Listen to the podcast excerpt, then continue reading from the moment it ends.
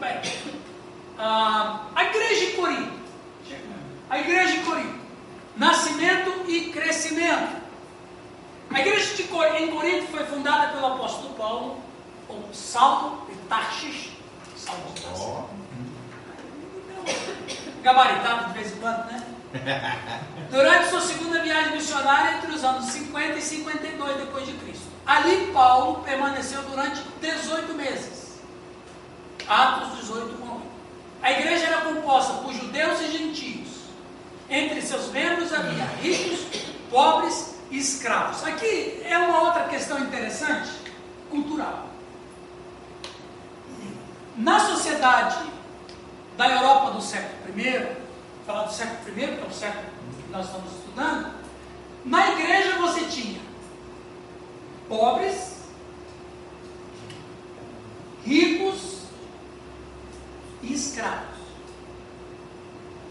E é tão interessante isso que a, a fé cristã conseguia unir os três estratos da sociedade. E agora, o que era interessante, por exemplo, a igreja não tinha templo. O primeiro templo cristão que se tem notícia, o mais antigo templo cristão, é do ano 220. O primeiro templo cristão construído foi um templo bem, eu vi uma foto, já faz muitos anos que eu vi essa foto. Nem, nem, até procurei na internet eu não achei. Na época que não tinha internet, nós temos mais de 40, 40 anos atrás.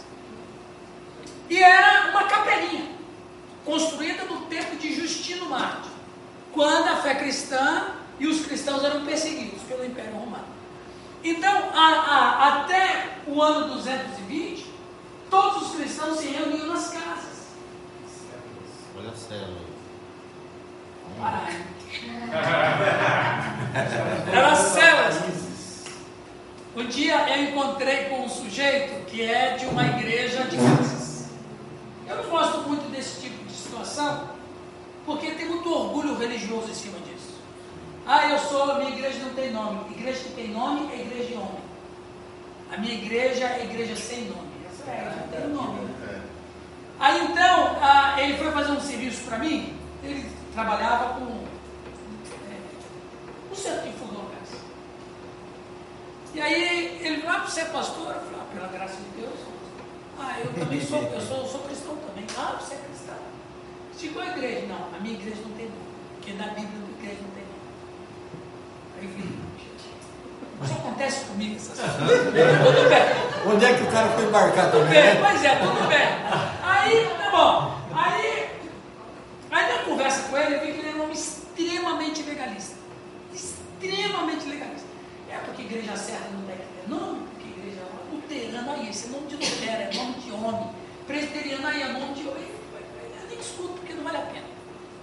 Mas ele me enchia a paciência. Toda vez que ele, a gente se encontrava, porque ele estava fazendo serviço para mim, ele me enchia a paciência. É porque minha igreja é das casas. Porque o modelo da igreja primitiva, igreja de Deus mesmo, só nas casas. Esse negócio de tempo, isso aí é idolatria. Rapaz, um dia eu, eu, eu fiquei com o espírito do profeta Elias. Porque veio, veio falar, peguei a espada fui matar os 400 profetas do Baal. Porque ele encheu tanta paciência naquele dia e eu sempre quero, não dá para discutir. Resultado. Ele disse, porque a nossa igreja, pastor, é a igreja verdadeira, é a igreja de Atos. Falei, ah, vocês são igreja de Atos? É. Então, então tá, vocês são igreja de Atos? Não, eu sou uma igreja de Atos. Então me diz uma coisa, para ter certeza que vocês vão igrejados, você vai me responder três perguntas. Primeira pergunta, vocês são igrejados? Somos. Vocês que têm mais um pouco de poder aquisitivo, vocês vendem os seus bens e dão para os pobres? Não. Então vocês não são igrejados. Aí ele ficou meio assim. Não, quais são as outras duas perguntas? Mas vocês não respondeu a primeira. Já te deu uma voadora? Mas, a primeira que é a mais simples, a outra eu ia perguntar se vocês ressuscitam mortos? Porque acreditar que ressuscitarão. Mas você nem passou na primeira, rapaz. Ele tinha dado um orçamento para mim na primeira vez, quando ele me devolveu, ele aumentou o orçamento. Acho que ele ficou com raiva de mim. Mas tudo bem. Tem esse negócio de igreja em casa é o modelo da igreja? Não, não é o modelo, era o único que tinha.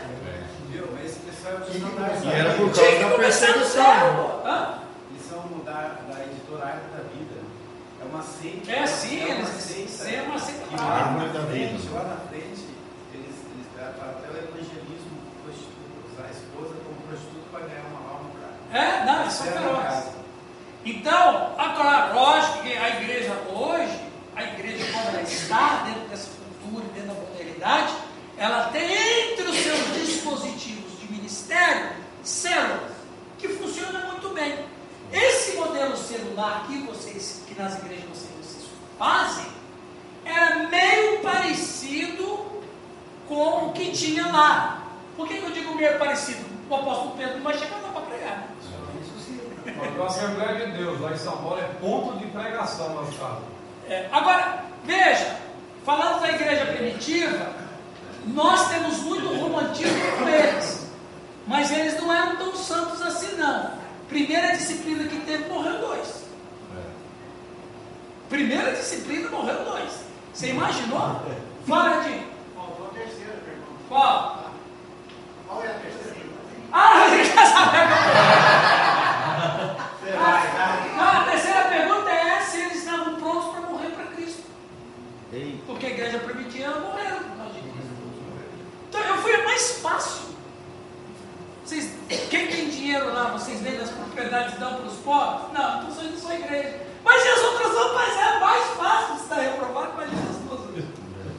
Então, as igrejas, por exemplo, olha, olha o, o Império Romano, o Império Romano, ele caiu em 476, o Império Romano Ocidental. O Império Romano Oriental caiu em 1492 com, a queda de Constantinopla. Os turcos, os árabes, turcos otomanos. os otomanos. Que o Império Longo caiu em 1917. Fez 600 anos de Império. Ok.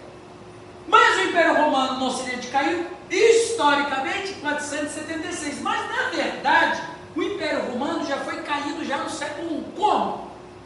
Assim.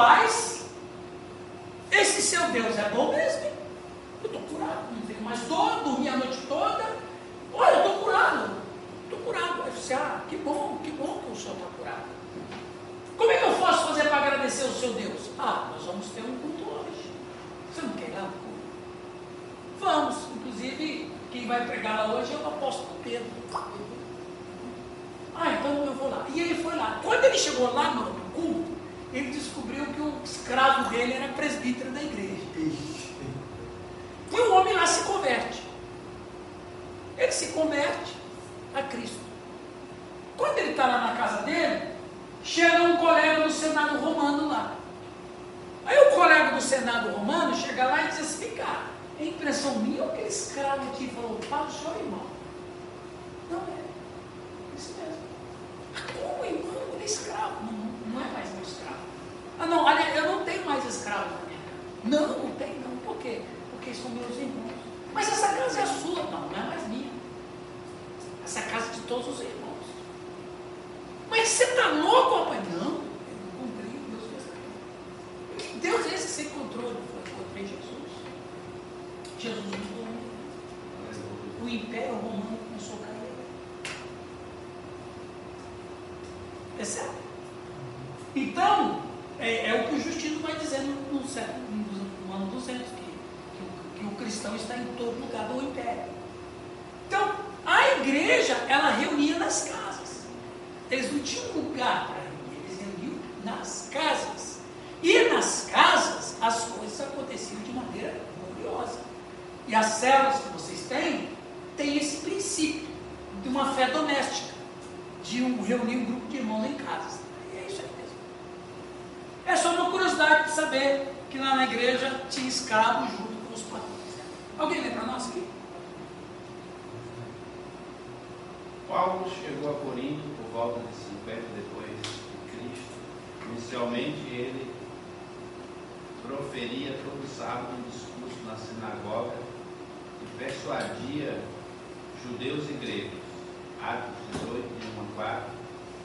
Todavia, depois de enfrentar oposição e linguagem ultrajante entre os presentes na sinagoga, o apóstolo Paulo voltou sua atenção para as pessoas das nações, os gentios em Corinto, os gentios em Corinto, informado pelo Senhor numa visão, tem muito povo nesta cidade.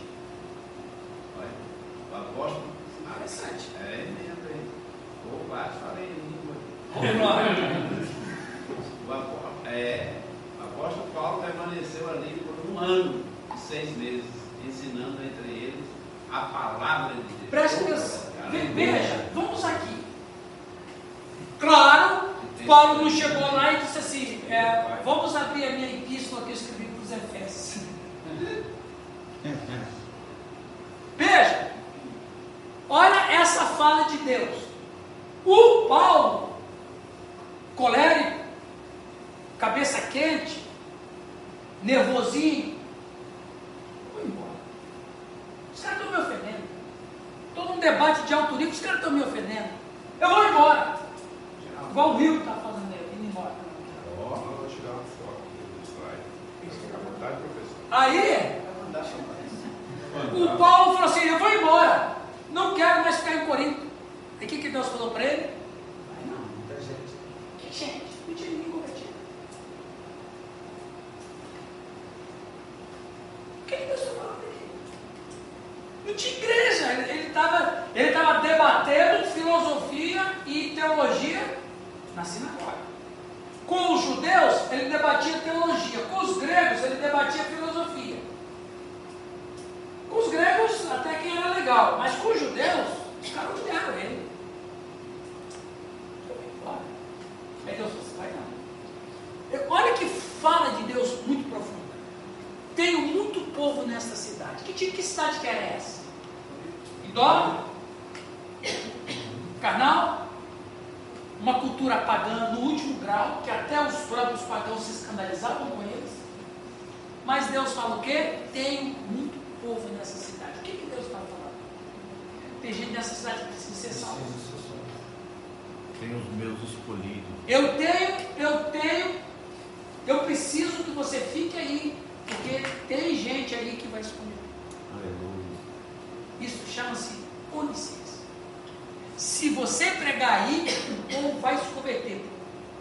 Ah, será, Senhor? Eu estou falando. Eu não acho. Eu não torço. Eu digo que eu sei.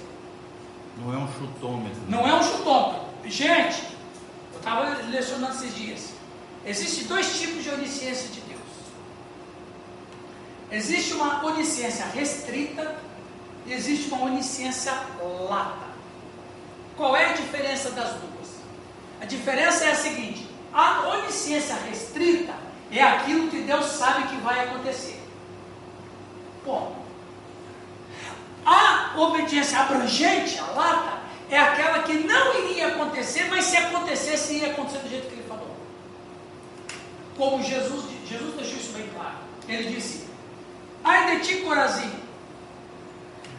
se em vós tivesse operado os milagres que se operaram em Tiro e Sidom, eles teriam se convertido. Isso é onisciência abrangente. Nem aconteceu, mas se tivesse acontecido um fato, eles cometeriam, mesmo que não se cometeram. Perceberam a diferença? Quanto do livre-arbítrio. Uma coisa é Deus saber o que vai acontecer. Outra coisa é Deus saber o que vai acontecer, mesmo que não tivesse acontecido. Se tivesse acontecido, seria daquela forma. Como é que é o nome da segunda? É, onisciência lata, abrangente. Restrita e abrangente. Isso é uma coisa profunda. Aqui está a onisciência restrita. Tem muito povo nessa cidade. Ou, é como você falou, pastor Giovanni, não é um chutômetro. Eu posso, dar eu posso chutar. Pastor Milton pode chutar. Olha, eu acho que se a gente pegar a célula e fazer naquela casa, naquele bairro, eu acho que vai dar certo. Bom, pode dar, pode dar. Mas se Deus falar, vai funcionar. Então, se você atentar nas palavras de Jesus Cristo, ele nunca falava em suposição, tudo ele falava com certeza. Ele não tem suposição, ele tem certeza. Até o que não aconteceu, ele tem certeza que se tivesse ocorrido um fato, aconteceria um fato. Então, isso é uma ciência abrangente. Tremendo isso. Meu Deus. É coisa, É é, hein? é coisa fantástica. Nunca ouvi falar. Que bom que você está no céu. Tô falando sério. Ainda bem que ficou gravado. Ficou. Porque, Desbaixou as bases teológicas de vocês. olha, ele está tirando sarro ali, olha lá, olha só. Mas, meu, deixa ele ali, senão, né? Como da predestinação caiu por terra. Veja. Não, é porque às vezes você aprende uma coisa de, de, uma, de um outro ângulo. Essa fala do Cristo. Então, o Cristo não Assim, fala. Irã, só deixando claro, né? Eu sabia que Deus tinha essas capacidades. Certo. Só não sabia essas duas definições. Definições. Isso é novo. Não, eu entendi, claro. Claro. Eu aprendi também, né? Claro. Então, onisciência restrita e onisciência lata, ou abrangente. Falar onisciência lata, tu não vai pensar aquela latinha, né? Lata é de ser latente, de ser abrangente. Não é isso aí, professora Lé? Então, vamos lá. Deus fala, tenho muito povo nessa cidade. O que, que Deus está falando aqui? Onisciência. Se você pregar, o povo vai se converter. Veja, preste atenção. Aqui ele diz, tenho muito povo, mas ele não disse, tenho toda a cidade. Tem alguns dessas Tem alguns. E aí é que vai o trabalho nosso. Eu não sou onisciente. Eu só tenho que obedecer o que o Senhor falou. O Senhor disse que eu tenho que pregar o Evangelho. Eu não sei se vai dar certo aquela célula naquele bairro, mas eu vou tentar. Vai que Deus tem povo ali. Percebe? É, é boa. Hã? Que a Vai que a terra é boa. Eu não sei, mas o Senhor me deu uma ordem. Vou lançar a semente. Eu vou lançar a semente. Se ela prosperar, amém. Se não prosperar, eu vou lançar em outro lugar. Mas é o que Deus falou assim: ó, tenho muito povo da cidade. Infelizmente, não é todo mundo. Mas eu tenho muita gente aí. E veja, mesmo que nasce uma igreja, e nasce uma igreja, eu, eu fico pensando, rapaz, um ano e oito meses sendo discipulado pelo apóstolo Paulo, que tipo de cristão não produziria isso hoje? Você, pode imaginar uma hora, se Paulo ressuscitar dos mortos hoje, ele vem aqui para nós, ele vai dar uma hora de teologia. O que, que a gente não vai aprender com o Senhor? É, é, é perigoso ele, ele embananar a cabeça da gente mesmo. Né? Porque até Pedro não entendia o que ele falava, né? Não, vai ser um reteté aqui, não vai ficar ninguém em pé. Chapadão todo mundo. Ah, Então, então, olha, dentro desse contexto, Sim. Paulo ali, ele está levando uma novidade. Muita novidade. No nosso contexto aqui, o que é novidade? Exatamente. Todo mundo aqui tem uma. Então, você falar de, de, de, de Do que? teologia, que para um mundo Brasil cristão e hoje teológico. Meu Deus, tem um menu à vontade. Então, se o Paulo chegasse hoje, alguns iam concordar, outros não, etc. Não, ele é milenista. Se ele fosse na oitava, como é que seria? Ah, esquisito. Paulo hoje não é. Ah, Se ele fosse na oitava, ia acabar igreja. É, ia ser legal. Veja, é- essa questão do Paulo, o Milton falou uma coisa verdadeira. Ele ia emanar todo mundo. Por exemplo, uma coisa que eu gosto muito de falar disso de Paulo. Ele vai pregar o evangelho numa cultura, vamos ali em Corinto. Eu vou falar disso mais para frente, mas é só para você ter noção. Vai dar um spoiler. Vou dar um spoiler aqui. Corinto é o berço da filosofia grega. Em Corinto, o papa filosófico era Platão. Platão. Os filósofos que tinham lá eram platônicos, todos eles. Vou falar sobre isso na próxima aula de filosofia também. O, o Platão, ele acreditava em reencarnação, e vai naquilo que a gente falou no ano passado para a existência da alma. E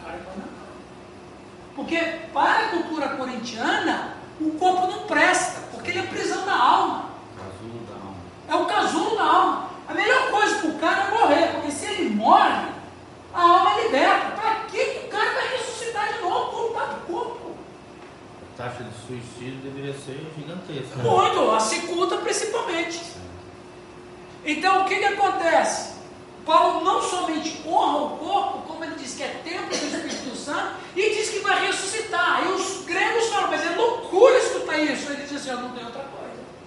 E isso é que faz o evangelho ser verdadeiro, é a questão que você falou.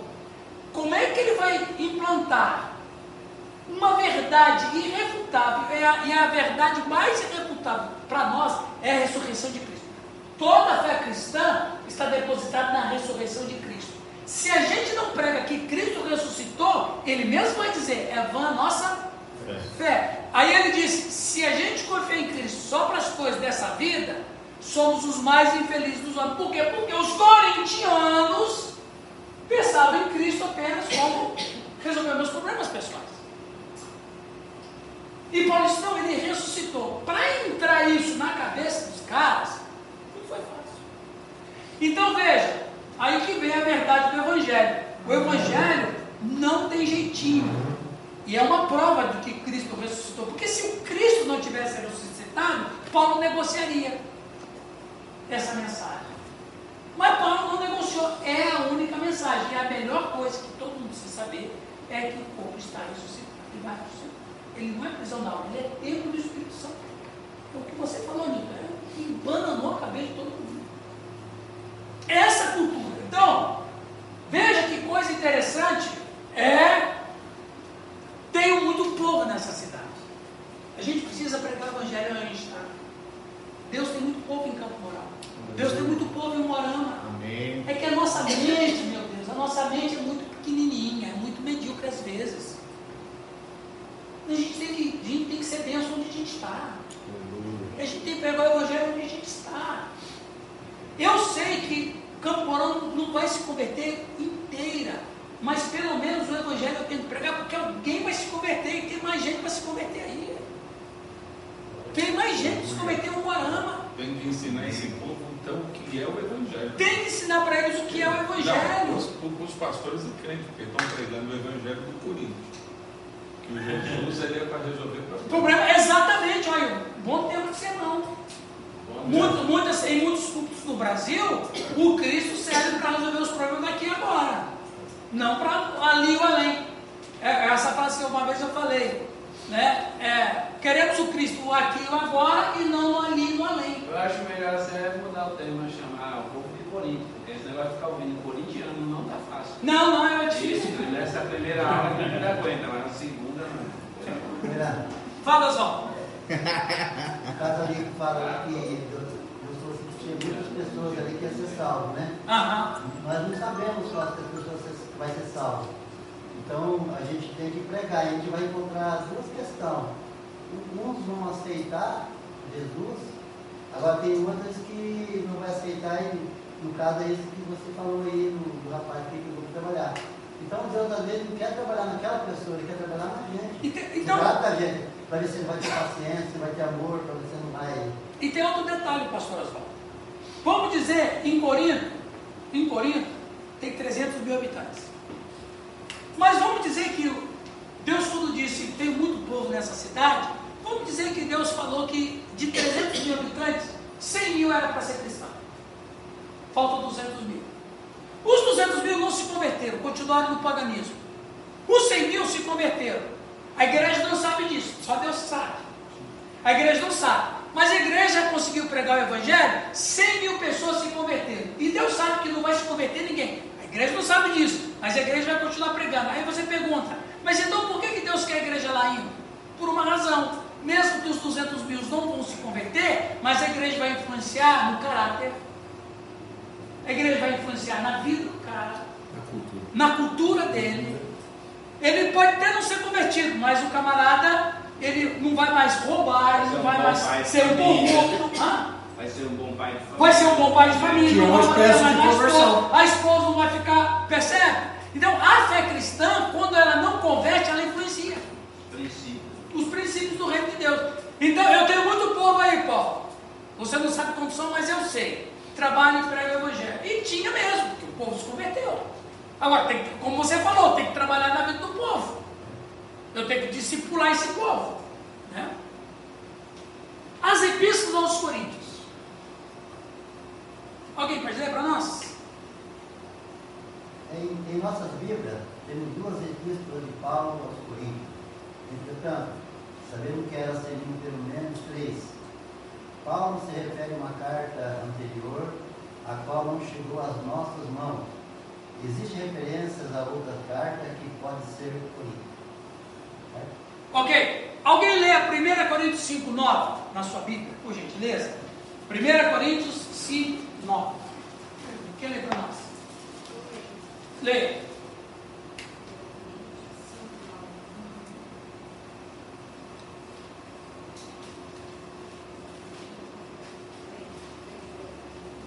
Já folhear ali a. a- a- 5 não. Já por carta vos tenho escrito que não vos associeis com os fornicadores. Ou seja, se em 1 Coríntios ele diz que já em carta vos escrevi, então os 1 Coríntios não é mais primeiro. Então vai colocar na Bíblia. Não, nem sabe o que eles fizeram com a carta. Não. Vamos chegar lá. Vamos chegar. Então veja, só esse texto que a Ellen leu já, te, já desautoriza 1 Coríntios ser chamado de 1 Coríntios. Vamos lá. Vai. Não te apaixonar por Gente, falar nisso, a autoridade está me chamando. Dois metros de fio. Vai ser que lá para desce na lei, ó. Rapaz.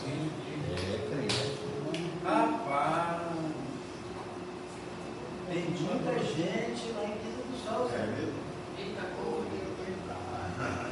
Tem muita gente na área. Cara, Tem muita gente dentro da igreja. Marama nem se fala. Tropical que tá perdendo.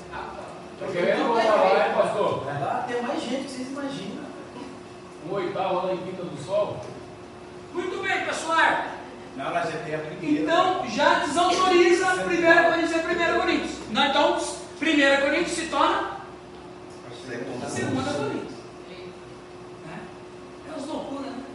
E em, primeira, em 2 Coríntios 7, 8, 2 Coríntios então é uma festa.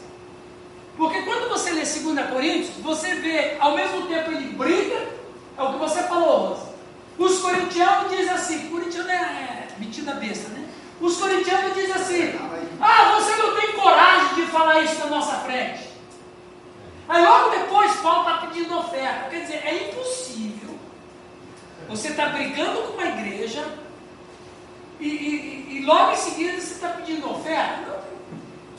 Não, não tem nada a ver um tema com o outro. 2 Coríntios, você lê 2 Coríntios, tem trecho que você não entende. Não é que você não entende teologicamente, você não entende historicamente. Porque tem uma coisa acontecendo aqui que é confusa. E é o. Então, existe então a, a, a teoria. Segunda, primeira Coríntios é 2 Coríntios. Segunda Coríntios, até o capítulo 7, é terceira Coríntios. E 2 Coríntios, do capítulo 8 em diante, é a quarta Coríntios. Essa é. Mas vamos continuar lendo isso aqui. Né? Alguém lê para nós? Alguns comentaristas, alguém lê? Alguns comentaristas sugerem que a carta mencionada em 2 Coríntios 7 e 8 seja uma outra epístola. Alguém lê 2 Coríntios 7, 8, por favor? Enquanto o Raul continua lendo. Nesse caso, teríamos quatro epístolas. Trabalhando ainda com hipóteses, sugere-se que essa epístola corresponda aos capítulos 10 a 13 de 2 Coríntios, os quais poderiam ter sido ali agrupados O posteriormente. que, é que diz lá, pastor Calixto? Porquanto, ainda que vos conquistei com a minha carta, não me arrependo, embora já me tivesse arrependido por ver que aquela carta vos conquistou, ainda que por pouco tempo. E que quando você vê essa carta, não foi a, a primeira que a gente conhece. Aquela carta. Aquela carta. Então quer dizer que tem uma carta tenebrosa aí. Que eu acho que os caras ficaram com tanta raiva que queimaram. Porque ele fala de uma outra carta que quando você lê o 1 Coríntios, por, por mais que ele esteja dando uma dura, mas ele não, tá, ele não, ele não, não deixou ninguém aborrecido. Agora, teve uma terceira epístola, essa ele detonou. Pela vontade permissiva de Essa Deus, é ele excluiu, porque talvez seria da, da própria ira de Paulo, da carne dele. É aquela que ele mesmo escreveu. Ou, ou talvez pegando, Porque- pegando a ideia do Baiano, do pastor Baiano, ele vai dizer assim, Deus falou assim, bom, cara, Paulo, essa carta eu não estou te inspirando não. Não, foi sua mesmo. Essa é sua mesmo. Cara, talvez não da sei. alma, né? Pode ser, mas nós estamos falando literariamente, viu, pastor Rio? Eu estou entendendo. Não sei nem, você é fera. Então, literariamente, essa terceira carta foi feroz. Mas pode ser que Deus considerou que, que havia esse mar. Com certeza eles jogaram fora. E Paulo, do jeito que ele falou ali, realmente essa terceira carta foi cruel. Foi tão cruel que Paulo ficou desesperado. Ele precisava até ajuda de um psicólogo. Porque ele ficou tão ansioso que ele, ficou, ele fez uma viagem para encontrar com Timóteo. Para Timóteo dizer, e daí? Aquela outra carta que eu escrevi para amanhã as coisas funcionou? Né? Tem isso aí também. Olha, é isso que eu estou falando. Alguém lê para nós? Paulo se preocupava com esta carta. Não pode esperar Tito voltar com a resposta. Assim viajou para encontrá-lo, 2 Coríntios 2,13, 7, 5. Encontrou-o em algum lugar da Macedônia e se inteirou de que tudo ia bem. Provavelmente Filipos dedicou-se a escrever a 2 Coríntios, capítulo 1 a 9, carta da reconciliação. Exatamente, é onde ele pede oferta. Então já está tudo legal. Beleza. Né? Então, ah, tem tudo isso aí. Nós estamos aqui em questões literais, tá? nada sobrenatural. Só questões literais. Então, E é um dos melhores trechos, né? Pra falar de oferta. É o melhor. Bem leve, bem, bem tranquilo, assim, não é? é, é uma carta que fala de amor, de dilatar o É. coração. Agora, viu, gente? Eu quero abrir um parênteses aqui. Um parênteses aqui. Os irmãos em Jerusalém, faz favor também, né? Porque eles receberam ajuda de todo lado e nunca melhoraram a posição financeira deles. Os caras venderam as propriedades, distribuiu para eles. 30 anos depois os caras continuaram pobres e pobres de pedir dinheiro para as igrejas. Nada contra pedir dinheiro para ajudar as igrejas. Mas o que eu quero dizer é que eles não. Aqueles primeiros irmãos, eles não souberam administrar. Eles traíram, você viu? Era um petista. o nome é SP. Qualquer semelhança hoje é mera coincidência. É mera coincidência, né? Administrar ou Eu eles recebiam eu tentei não pensar, não Não. Não, não, não. a igreja, a, a- a oferta para a igreja em Jerusalém não era a igreja coletividade. Não é a igreja em Jerusalém que precisava de dinheiro. Eram alguns irmãos que estavam passando aflição. É. Então eles venderam as propriedades, os apóstolos falaram, "Hum, Jesus não chamou a gente para administrar dinheiro, aí que nasceu os diáconos. Então vocês dão dinheiro para os diáconos e os diáconos vão ter uma relação de quem realmente está precisando. Quem estava precisando, eles distribuíram o dinheiro. Ok. Mas 20 anos depois, o povo pediu dinheiro de novo. Os diáconos devem estar ficando. Rapaz, se eu falar de Estevão, é de fazer ele remover no outro. Ou talvez pela conversão das pessoas aumentou o número para se distribuir. Vai se É, alguma coisa convertendo. aconteceu que É uma alternativa. eles.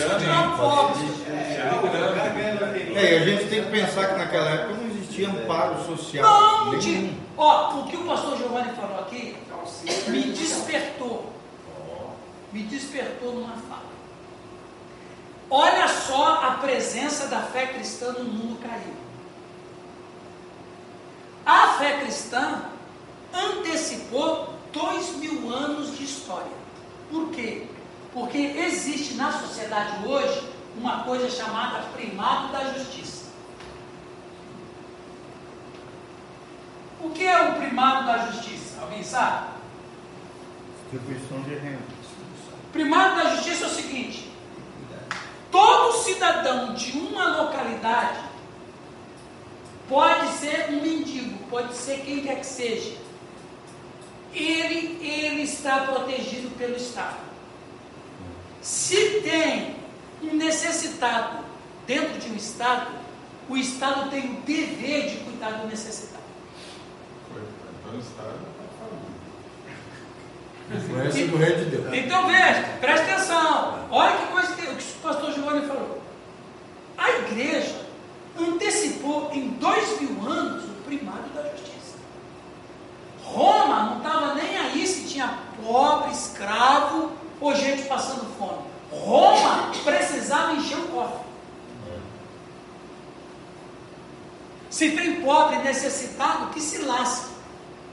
A igreja foi o primeiro movimento da história a dizer o seguinte: se tem alguém carente entre nós, nós temos que cuidar deles.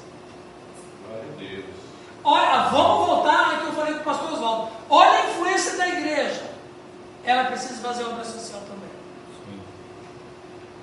Mas isso é obedecer a Cristo. Claro, está dentro do kit amor. Amar uns aos outros. Então, mas o Estado, o Estado, viu, Calixto? O Estado, ele tem que cuidar dos seus pobres, o Estado tem que cuidar. Como que ele cuida dos pobres? Oferecendo serviços públicos. Os impostos, boa parte dos impostos é para isso. Ok? É para ser revertido para isso. Então, a obrigação do Estado de cuidar dos seus necessitados. Mas em Roma, na época do século, não tinha isso. É só para ter uma ideia, né? Até os presidiários, os cárceres, quem estava na cárcere, só comia se os seus parentes ou amigos trouxessem os mantimentos. E a mesma coisa com os cuidados médicos. Exatamente. Não existia, ele era jogado numa masmorra e lá os parentes e amigos tinham que trazer comida e cuidados médicos, senão o cara morria lá. Morria lá. Ostracismo. Não tem, exatamente. Então, e o objetivo hoje, pelo menos na teoria, é de a ressocialização do presidiário. Porque o Estado tem esse dever. Então, mesmo que ele seja um criminoso, ele acaba sendo um cidadão. Mesmo criminoso, é um cidadão. O Estado tem que cuidar dele. Vai cuidar dele na cadeia? Vai. Como? Oferecendo isso que você está falando. Pelo menos o mínimo para ele sobreviver. Mas em Roma, no século I, tinha isso. Então, o que que a igreja fez? Ela antecipa dois mil anos de história e diz: se tem alguém entre nós passando necessidade, nós temos que cuidar. Tipo assim, eu, eu, na minha visão, assim, né, eu pensando assim, e quando a gente faz. Aí vem coisa boa, hein? A gente, a gente tem um ministério, não tem um ministério? Pastorado, Aham. presbitério. Então, esse ministério que nós recebemos de Deus aqui, é, para nós fazermos que pregarmos, e, ou a que seja, eu, eu considero o mesmo ministério. Para se completar o mesmo ministério, você tem que levantar aquele que está caído, senão não é ministério. O tiver Tem que cuidar. Lógico. E, e o Paulo vai dizer aos da família e da fé. Agora ali, pessoal, Paulo recebeu notícias de várias fontes a respeito dos problemas em Corinto. Os fofoqueiros de Paulo. O zap comeu solto. Fofoca comeu solta. Chegaram notícias daqueles que pertenciam à casa de Cloé, que relatavam as contendas que dividiam a igreja. Apóstolo, é o seguinte, Tá feia a coisa em Corinto. O pastor que você deixou lá, tadinho dele, eles estão atropelando o pastor que deixou lá. Ah, Estéfanos, Fortunato e Acaico também levaram notícias em sua visita. 1 Coríntios 16, 7. Por meio de contato pessoal, puderam completar a informação que Paulo tinha. Aí, o, o, o, o como é que está a coisa lá em Corinto? Cloé me mandou uma carta dizendo que a coisa está feia lá. Paulo está imundo, está pior do que ela escreveu aí. Ela, ela amenizou a situação. A coisa está pior. Aí Paulo, né? Diz que a carta não era imediata, né? Não, não era. tempo, né, quando chegava lá. Até a carta chegar em Paulo, a igreja estava se destruindo não fazia tempo. Também recebeu notícias em uma carta na qual a igreja de Corinto pedia a direção de Paulo em distintos problemas. 1 Coríntios 7,1, Paulo começa dizendo: Quanto ao que me escreveste, então quer dizer que Paulo recebeu uma carta da igreja.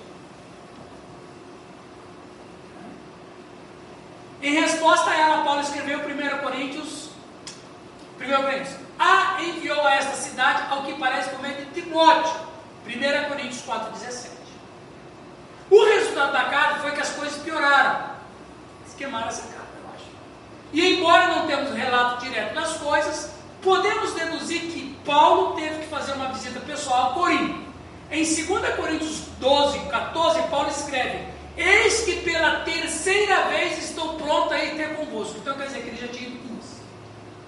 Ou seja, a relação apóstolo e igreja não era boa. Não era boa. Eram visitas terríveis. Né? Terríveis. De confronto. Né? De confronto. A visita não teve bom resultado. Você imagina, o apóstolo Paulo ele era um cara bem colérico, bem, bem duro, bem cabeça. Ele era cabeça dura mesmo. Né? Imagina pegar uma igreja, tinha que ser um cara cabeça dura para fazer o que ele fez. Um, ca- um sujeito igual o Raulzão não ia dar certo, não. Um sujeito igual eu não ia dar certo, não. Tinha que ser um, teste de ferro com o Paulo. Mas ele às vezes não, sabe, não agia com sabedoria. Né? A carta foi produto de uma grande angústia mental. Foi tão severa que Paulo estava quase arrependido de havê-la enviado. Isso é bem típico né, do, do, do colega. Faz as coisas com raiva, Depois pede perdão. depois a adrenalina baixa. Puxa vida, será que foi legal? Aí a tese do Rui não procede, viu? Wilson? A sua tese procede, viu? Claro. Claro. A sua tese procede. Deus falou assim, eu não estou inspirando essa carta aí não. É. Os eruditos a chamaram, a chamaram de a carta severa. Temos a carta? Obviamente não pode tratar-se de 1 Coríntios. Claro que não. 1 Coríntios, por mais que tenha algumas exortações, é uma carta tranquila. Devido ao fato que esta é uma carta angustiada e manchada pelas lágrimas. Quando Paulo a escreveu, é evidente que a situação já estava controlada. Então, 1 Coríntios, quando a gente conhece como 1 Coríntios, as coisas já estavam Quer dizer, controlada não quer dizer resolvida. não, né? controlada, exatamente. Dá para ler aqui, Sidney? Não. Dá para ler? Não dá? Eu leio, eu leio. Então. Em destaque estavam a divisão e a imoralidade. A carta revela alguns problemas culturais gregos típicos dos dias de Paulo, incluindo a grande imoralidade sexual da cidade de Corinto. Os gregos eram conhecidos por sua idolatria, filosofias divisórias, espírito de litígio e rejeição de uma ressurreição física. Isso eu já acabei comentando com vocês já. A principal, pode ler? Olha, A principal divindade da cidade era Afrodite, ou Vênus, deusa do amor licencioso e milhares de prostitutas profissionais serviam num templo dedicado à sua adoração. O espírito da cidade apareceu na igreja e explica o tipo de problemas que as pessoas enfrentavam. Em destaque. Não, né? Ah. Aqui também pode.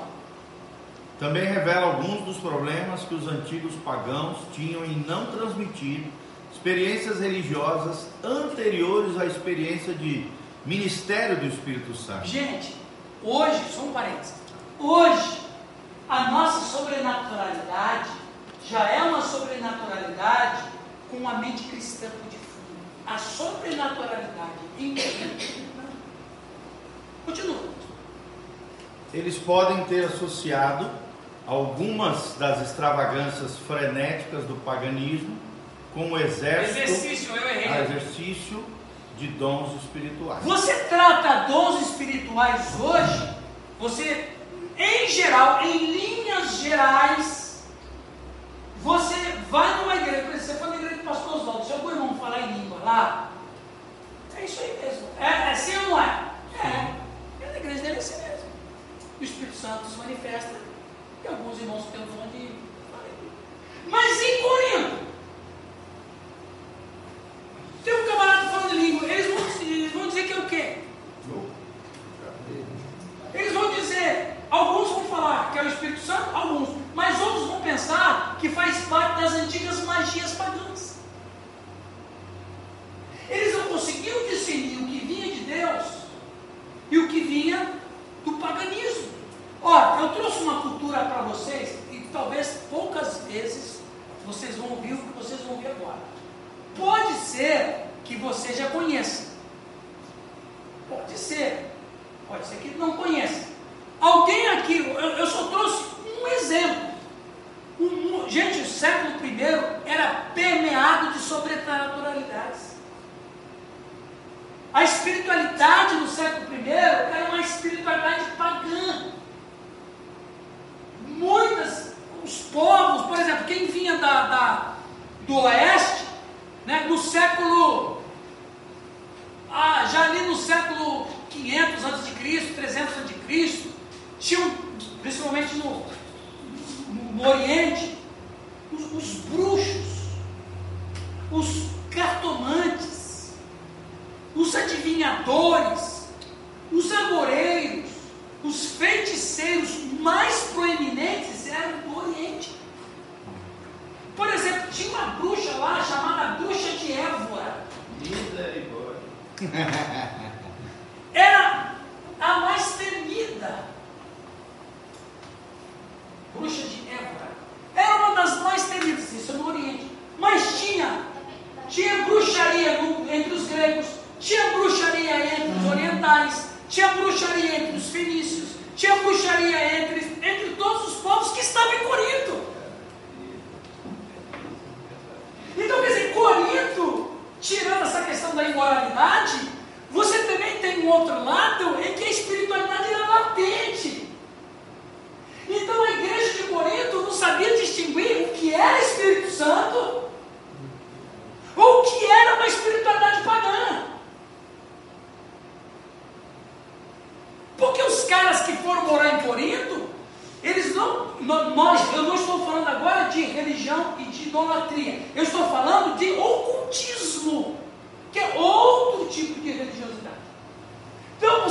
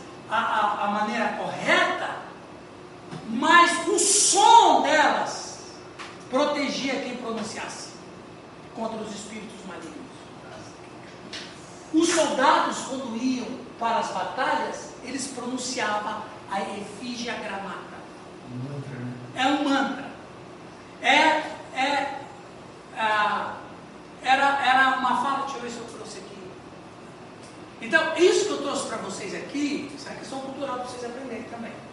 Essa efígia gramata era um mantra de, de ocultismo que protegia a pessoa que pronunciou o som dessas, dessa frase, protegia o seu possuidor. Aí você vê lá na igreja de Corinto, um cara falando em língua, o cara fala assim, ah, efígia gramata aqui.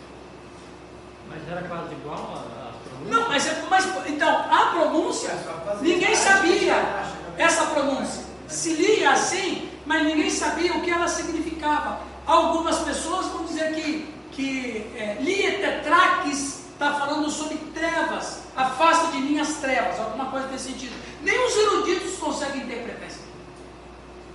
Tem muita dúvida sobre o que de fato significa essa frase. Mas eu quero dizer para vocês, não é para a gente aprender isso aqui também, você quer aprender? Como é que é? Não é para a gente aprender corretamente o que significa a efígia gramata, mas só para a gente ter noção que isso aqui era comum em Corinto. Aí você chega lá, o cara falando em língua, cara, tá falando de efígia gramata aí. Mas fora é uma cidade multicultural. né? Multicultural. Vários idiomas, várias linguagens. Exatamente, multicultural, multireligioso, é, ocultismo. Gente, a igreja morava num campo minado, pelo amor de Deus. De Hã? De língua estranha nós entendemos. Alguém pode dizer para nós? É língua estranha. É, é. Pois é, Milton. Pois, ó, ó, o, o pastor Milton acabou de falar uma pérola. Fala, Milton, de novo aí, que nem todo mundo ouviu. Tem pastor que acha que a igrejinha dele é complicada. A igreja dele, ela é servida por um pastor que estudou teologia, que conhece teologia, que conhece a história, que conhece a Bíblia, conhece a história da Bíblia, que está implantada num- numa cultura cristã. Que problema os caras têm? É verdade, o Nilton falou uma verdade. Que problema que o Giovanni tem? Glória a Deus. É uma benção.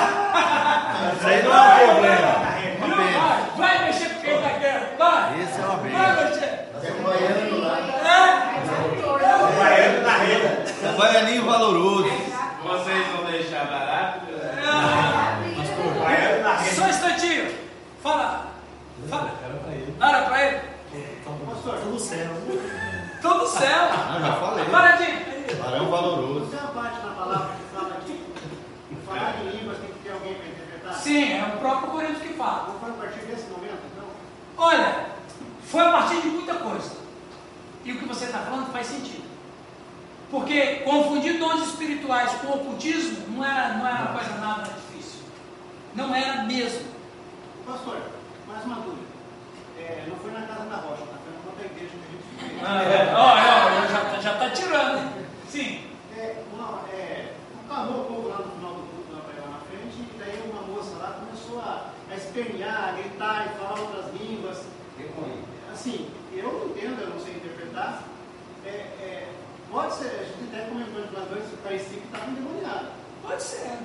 Né? É, é, E aí, no caso, não teria que ter uma pessoa para interpretar essas Como que funciona essa interpretação? Bom. eu tenho dúvida disso. Tá bom, eu vou falar disso em 1 Coríntios 12. Vamos terminar de ler isso aqui.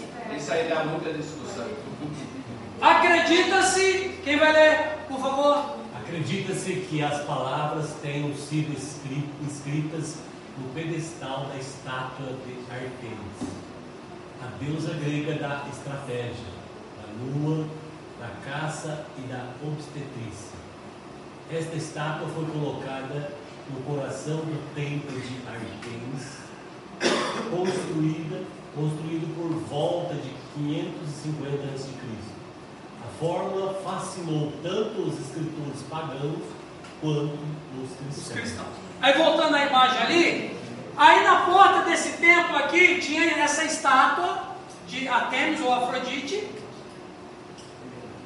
E ali tinha a efígie gramada. Agora, do lado, presta atenção, que deusa que ela era? Da fertilidade. Eles tinham uma festa anual, eles colocavam um pênis de um pênis de granito num altar, pênis de um homem.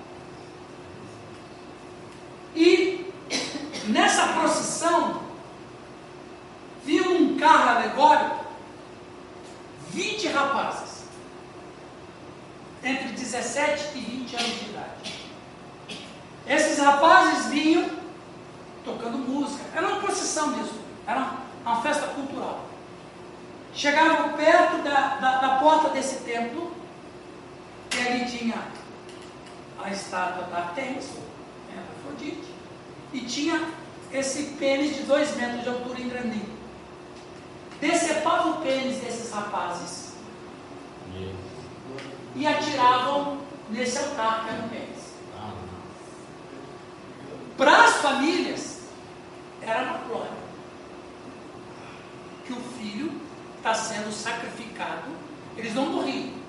Né? Alguns morriam por causa da hemorragia, mas outros não morriam, se transformavam em Eram castrados. castrados.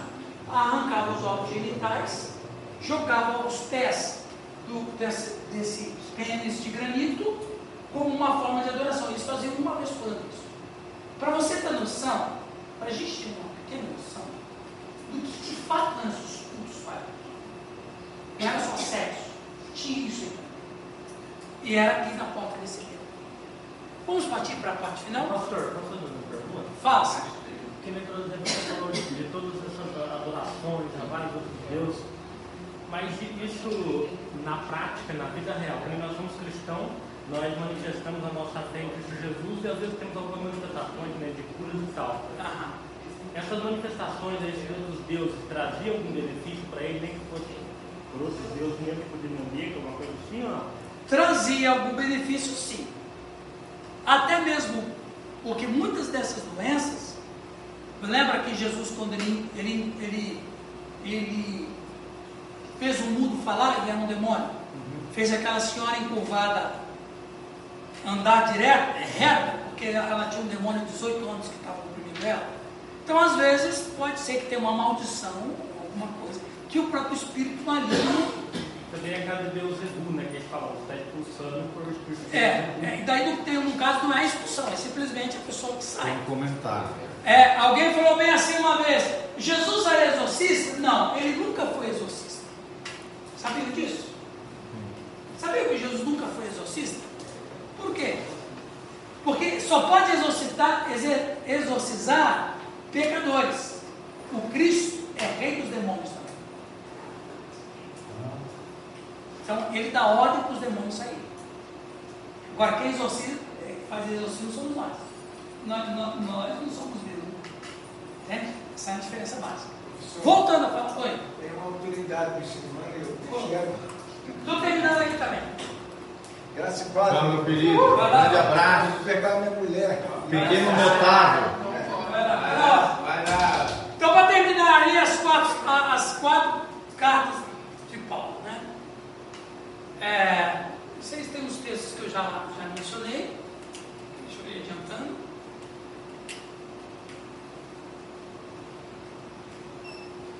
E aí a gente vai, começa agora, da primeira epístola de Paulo aos Coríntios. Aí tem os principais motivos da carta. Gente, deu para vocês nesse tempo a dar uma abertura na mente de vocês? Com certeza. Sim. Deu para abrir bem a mente de vocês sobre isso aí, pessoal?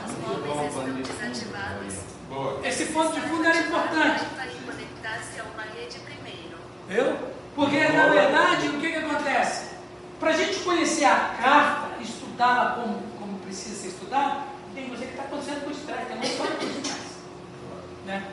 Amém? Então, a gente vai começar o 1 Coríntios. Valeu. Na próxima, daqui a 15 dias. Espero que todos estejam aqui. Ok? É, nós vamos ter um tempo de oração, porque na, na academia é assim, né?